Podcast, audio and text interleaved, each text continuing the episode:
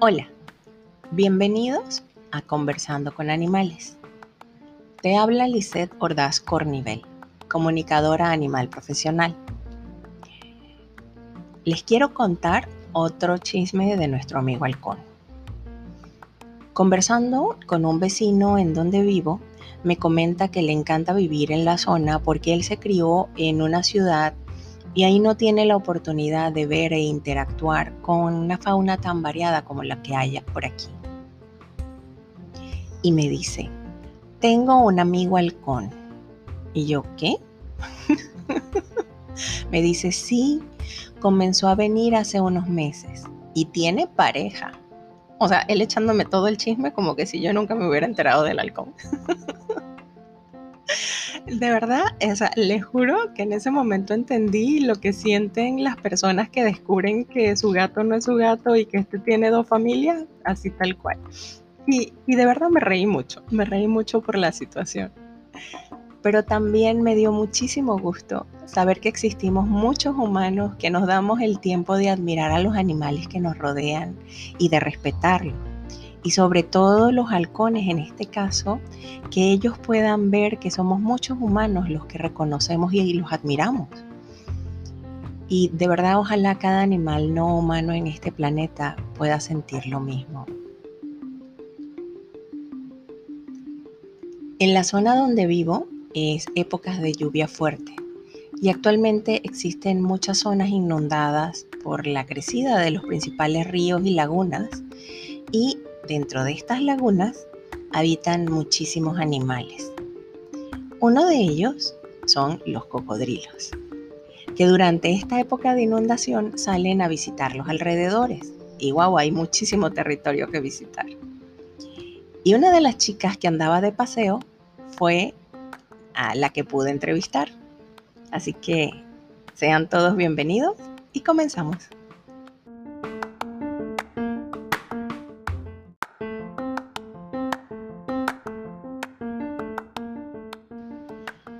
Como en este podcast estamos aprendiendo todos, me tocó investigar a los cocodrilos, obviamente.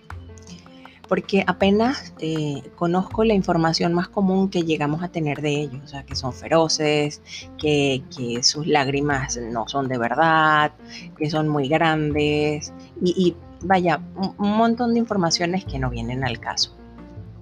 Así que lo primero que averigüé es de dónde viene el dicho de las lágrimas de cocodrilo. Para quien no sepa, se dice que alguien que llora con, que alguien llora con lágrimas de cocodrilo cuando quieren decir que lo hace fingiendo un dolor que realmente no siente. La expresión viene de la antigua creencia que los cocodrilos emitían un sonido similar a un sollozo con el único fin de atraer a sus víctimas a sus cuevas y ahí devorarlas sin piedad. Y una vez terminado su almuerzo, estos lagartitos acostumbraban a llorar sobre los restos de su víctima en señal de duelo por haber terminado tan delicioso banquete. Pero el pobre cocodrilo no es ni hipócrita ni compasivo y por consiguiente no derraman lágrimas a causa de estas congojas. Lo que ocurre realmente es que tiene un aparato potabilizador bien desarrollado.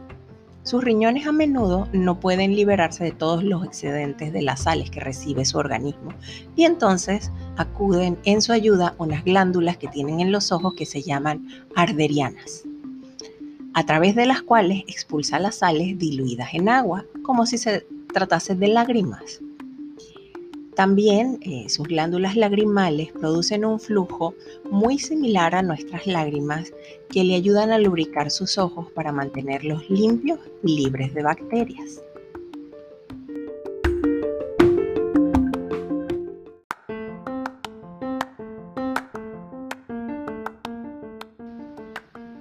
La especie específica que habita en la zona eh, donde vivo es conocido como el cocodrilo de Morelet o el cocodrilo de pantano. Es de tamaño pequeño en comparación con algunos de los otros cocodrilos que habitan el planeta. Los machos pueden llegar a ser más grandes que las hembras. Los promedios de los cocodrilos adultos están alrededor de unos 3 metros de longitud, con un máximo de unos 4 metros. Tienen un hocico muy amplio y tienen alrededor de unos 68 dientes. Los cocodrilos se pueden distinguir de los caimanes y alligators a causa de eh, sus dientes tanto en la mandíbula superior e inferior. Y estos dientes están perfectamente alineados. Específicamente el cuarto diente de la mandíbula inferior del cocodrilo es visible cuando su mandíbula se cierra debido a que es ligeramente más grande que el resto de sus dientes. Pueden ver eh, todas estas características que les estoy contando en la, en la fotografía de nuestra entrevistada que está en nuestras redes sociales, en Instagram y en Facebook de Conversando con Animales. Es una foto hermosa. las fosas nasales eh, se encuentran enfrente de la boca y luego directamente detrás de ellas están los ojos seguidos por las orejas. Cuando está casi totalmente sumergido, todavía tiene la capacidad de oler y oír y conocer sus alrededores. Los cocodrilos pueden ver bajo el agua debido a una membrana eh, que le rodea el ojo. Y se trata de un párpado transparente que protege el ojo del cocodrilo y le permite ver. Esto me lo confirmó ella. Los cocodrilos de Morelet son de un gris oscuro marrón tienen unas bandas oscuras y manchas en el cuerpo y la cola. Los cocodrilos jóvenes son de color amarillo brillante, eh, bueno, con algunas bandas oscuras. Y el iris del cocodrilo, que es súper interesante, es color marrón plateado. Tienen cuatro patas, como todos saben, junto con una cola que utilizan para nadar. Y, eh, tienen eh, reacciones muy rápidas y fuertes debido a los fuertes músculos y son corredores sumamente rápidos. Y por favor, esto es un llamado que les hago desde acá, no se acerquen a ellos cuando los vean reposando. Sobre todo esta especie de cocodrilo eh, la puedes encontrar en gran parte en pantanos de, agua dulce y, y pantanos que se encuentran en tierra adentro en los grandes ríos y lagos como es esta zona. Y cualquier zona eh, de, obviamente, de estos, de estos hábitats que estén cubiertos por bosques, ellos tratan de meterse ahí sobre todo para esconderse, por, para aprovechar que, se, que lo pueden confundir con, con la maleza. Los cocodrilos son animales carnívoros, capturan a su presa con sigilo, con técnicas, de verdad que es un espectáculo verlos cazar. Eh, y primero tienen que acabar con ella antes de comérsela. Los cocodrilos matan a la mayoría de sus presas sujetándolas con sus mandíbulas y arrastrándolas de nuevo al agua para ahogarlos. Se alimentan en gran medida de peces e insectos. Eh, ya cuando están grandes, eh, se vuelven de verdad capaces de, alimentarse incluso de, pequeños mamíferos, o sea, incluso gatos domésticos, perros y cualquiera de otros animales silvestres. Eh, los cocodrilos también eh, son caníbales y esto incluye comerse a sus crías. Los adultos son completamente territoriales y solamente en temporada de, reproducción pueden compartir pequeños espacios, sobre todo los machos con las hembras. Además son de hábitos nocturnos y, en cuanto a su alimentación para, para su termorregularización, este, lo hacen eh, en el sol, o sea, ellos tienen que pasar cierto salen a solearse, pues tienen que pasar cierto tiempo en el sol para calentarse. La temporada de reproducción se inicia en el mes de febrero y la anidación es hacia finales de abril, al inicio de las lluvias. Anidan en pilas de vegetación, específicamente estos cocodrilos de Morelet ponen alrededor de un promedio de unos 30 huevos y la incubación toma alrededor de unos 75 días. Los pequeños al nacer eh, miden alrededor de unos 30 centímetros. Y después que los huevos eclosionan, el cocodrilo hembra mete sus crías dentro de su boca y las lleva dentro del agua donde estarán protegidos por ambos padres y más tarde los dejarán a su suerte. Esta protección realmente no dura mucho por lo que me comentó nuestra invitada. Los cocodrilos de Morelet son especialmente codiciados porque son los más buscados para utilizarlos como animales de compañía y en la industria peletera.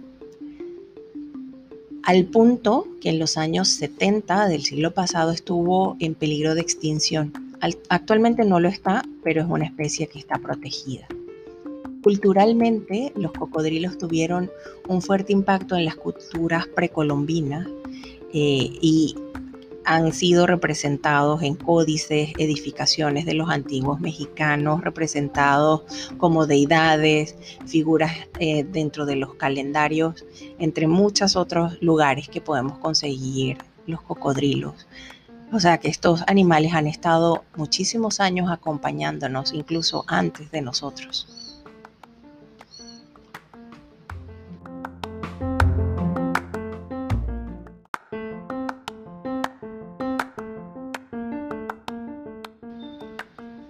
Cuanto a su inteligencia, un estudio de la Universidad de Tennessee ha determinado que los cocodrilos y sus parientes son animales altamente inteligentes, capaces de comportamientos sofisticados como el cuidado parental avanzado, una comunicación compleja y el uso de herramientas para la caza.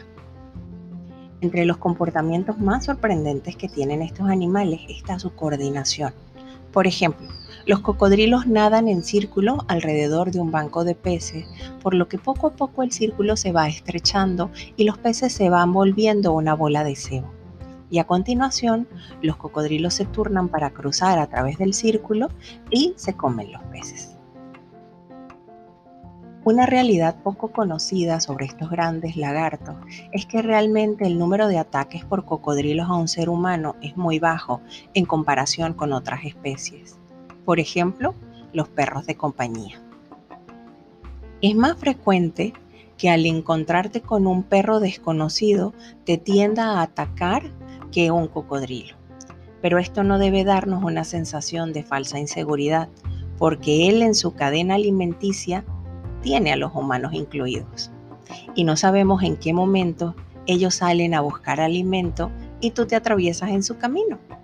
Así que si te consigues a uno de estos amigos, por favor, evita su camino, déjalo en paz y llama a las autoridades correspondientes para que se lo lleven a su hábitat. Y si todo lo que te he contado te parece poco, también son considerados fósiles vivientes debido a su semejanza con sus antepasados.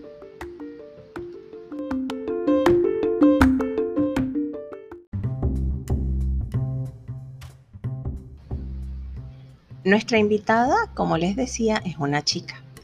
Tiene una personalidad de verdad muy alegre y la sola presencia de ella es así poderosa. O sea, de verdad que creo que es la mejor forma de describirla. Yo sentí que no era muy mayor, pero sí es adulta. Y me encantó conversar con ella y descubrir a su especie a través de sus ojos. O sea, yo quedé enamorado de los cocodrilos. Me pregunta, eh, lo primero, obviamente, al acercarme, me pregunta que por qué quiero hablar con ella. y le decía yo que me encantaría conocerla como siempre. Porque nunca he hablado con un, con, un cocodrilo, con un lagarto, pues, o sea, y, siempre me han parecido seres de verdad como muy para, muy para admirarlos, ¿no? Y, y poderosos, ¿no? Y me decía ella, eres una de las pocas humanas que se acerca con respeto He visto muchos y se acercan con mucha curiosidad y nos tienen miedo. Y está perfecto que nos tengan miedo, porque en realidad son muy fastidiosos. Y a veces no tienen el respeto por nosotros ni por nadie, ni siquiera por nuestras crías. Los humanos no respetan el medio ambiente, no entienden que debe haber una convivencia en paz, que debe haber y existir respeto. Y les quiero comentar, ella eh, vive en una de las lagunas en el centro de la ciudad donde yo vivo. Y ahí queda un parque zoológico eh, pero la laguna son inmensas, las lagunas. Esto, esto es un delta donde yo vivo, un delta, y, hay lagunas naturales y hay muchísimos cocodrilos, obviamente, en todas las zonas. Entonces, ahorita que hay, como les comentaba, crecieron estas lagunas, ellos aprovechan y salen a los espacios donde están inundados. Y ella justamente salió a tomar el sol en una de las eh, banquetas que hay en el parque que queda al lado de de su laguna. Pues entonces ella tiene de alguna manera mucha visión de humanos, porque todas esas lagunas están rodeadas de casas, aparte del parque. Entonces ella, ella tiene mucho contacto con humanos, a pesar de que ellos están protegidos y no está permitido tener a, ningún humano en esta zona tener contacto con, con los cocodrilos, pues. Pero bueno, hay gente aquí que todavía tiene la costumbre, por llamarla de alguna manera, de cazarlos y comérselos. Pero bueno, eso ya es otra historia. Continuamos con la entrevista. ¿Te gustan los humanos? Me decía, no me gusta la ignorancia del ser humano. El ser humano realmente me da igual. Cuéntame, ¿qué hace un lagarto para distraerse? Mm, me dice, cuando estoy buscando, cuando no estoy buscando comida, nada, me gusta nadar, me gusta observar. Yo sentía que ella es como muy curiosa. Me decía, aunque no creas, me divierto ver pasar a los humanos. Hay muchos de muchos tipos, llegan a ser muy escandalosos. Hay humanos que son muy solitarios y hay humanos que están muy tristes. Hay humanos que ni siquiera nos miran y humanos que sí nos quieren, pero no se acercan a nosotros, a pesar de que les gustamos y les llamamos la atención. ¿Qué saliste? Salí a tomar el sol, a disfrutar el sol. Los humanos piensan que este lugar es de ellos porque ellos lo construyeron. En realidad el planeta es de todo, o sea, el hecho de que tú lo construyas no te da el derecho a tener la propiedad y el uso exclusivo, si es por eso. Nosotros estábamos antes que ustedes, así que si es por derecho de propiedad, nosotros estábamos primero. ¿De qué te alimentas en la laguna? Me dice, hay tortugas, hay peces, hay como unas plantas que a ella le gustan un poco. Eh, me dice, saben como a pescado, son saladitas, son como unas algas. Pero básicamente de peces. Me dice que hay humanos que tiran restos eh, a la laguna para que ellos se acerquen y, porque les llaman la atención. le preguntaba yo, ahí mismo en la laguna se reproducen. Me decía, este es nuestro hogar, aquí mismo nos reproducimos y aquí mismo vivimos. ¿Qué pasa cuando otro lagarto muere?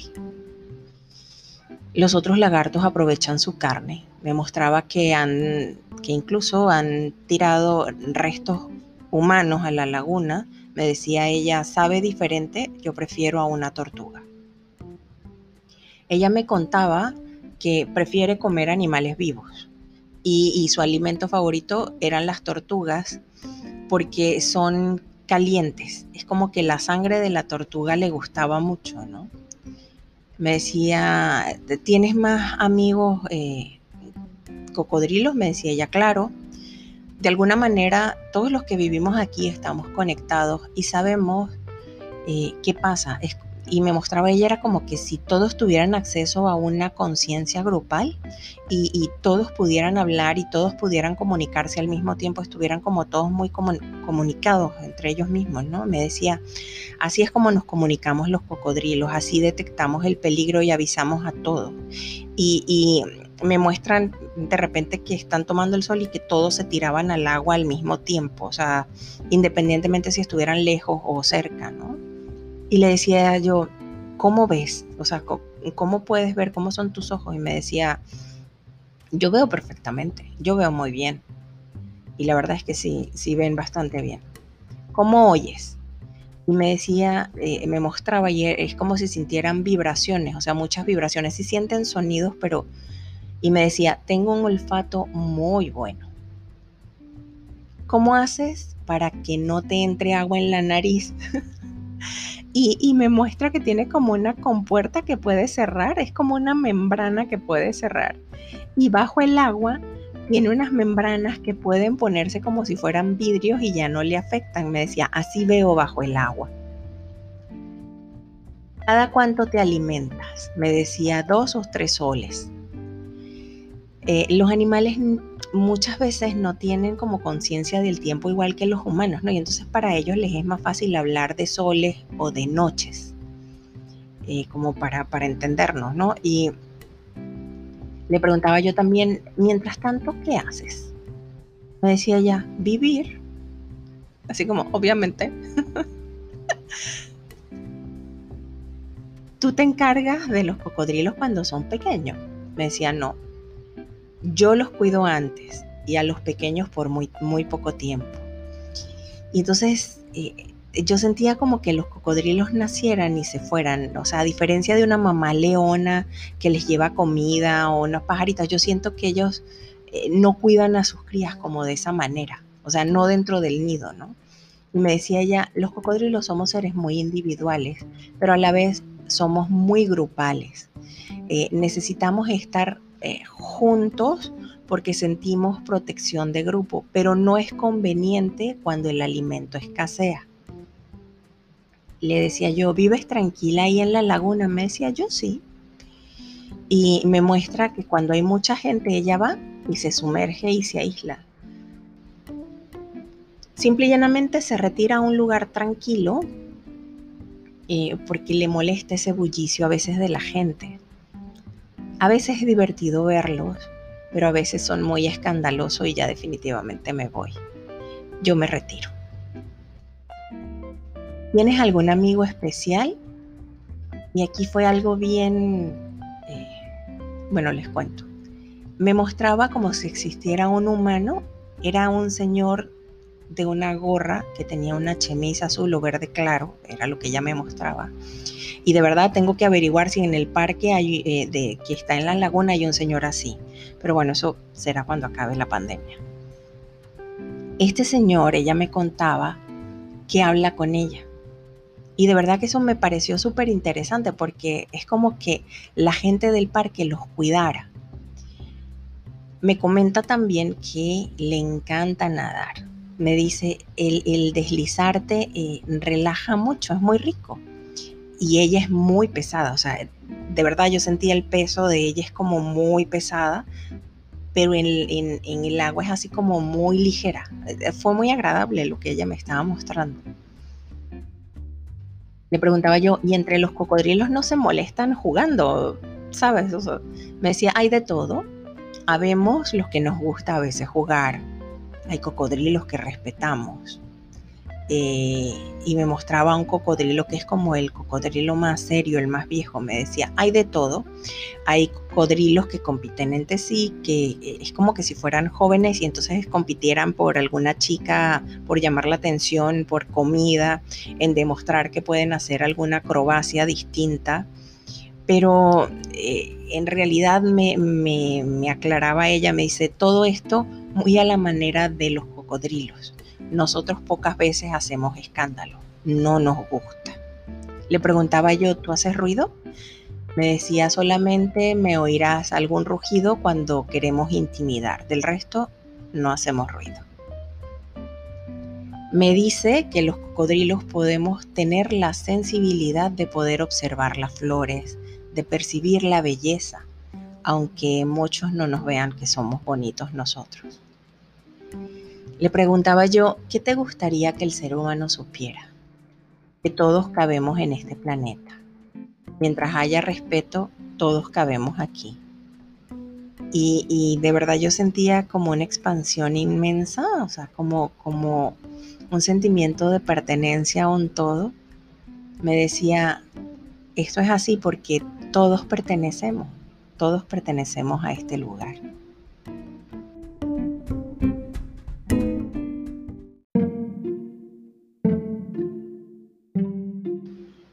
Luego de esta charla tan amena, eh, quise conversar con la especie. Y bueno, básicamente eh, este fue el mensaje que nos dieron cuando les pregunté qué, vinieron a hacer, o sea, por qué tenían tantos años o tantos siglos, décadas, este, acá en el planeta Tierra, ¿no? O sea, básicamente son dinosaurios. Me decía, Sabes, nosotros le podemos mostrar al ser humano lo que significa evolucionar y adaptarse, transformarse. Más allá de una mariposa que lo hace físicamente, nosotros nos transformamos internamente.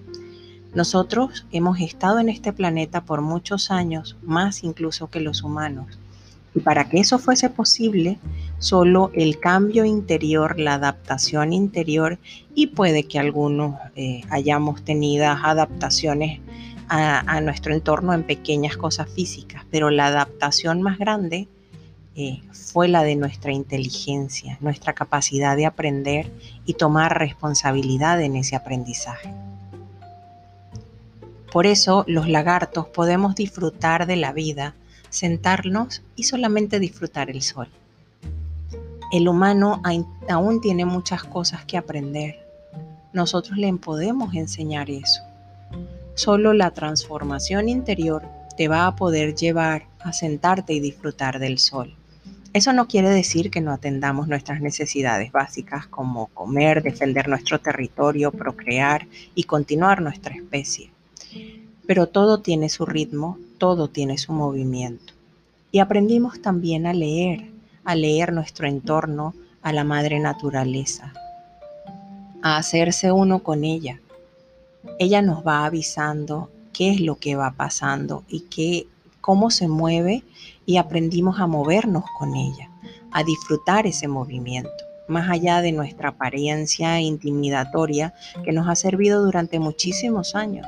Nuestra especie está al servicio de la madre naturaleza y está al servicio de todos nuestros hermanos, porque así somos todos los animales y todos los seres que habitamos en este planeta. Y por servicio te hablo de convivencia en armonía, de respeto, de integración, no necesariamente de igualdad, porque cada uno tiene sus características particulares que lo hacen diferente. Pero si hay respeto entre todos, hay armonía. Le decía yo algo más que me quieran decir, me decía, creo que es el mensaje que viniste a buscar.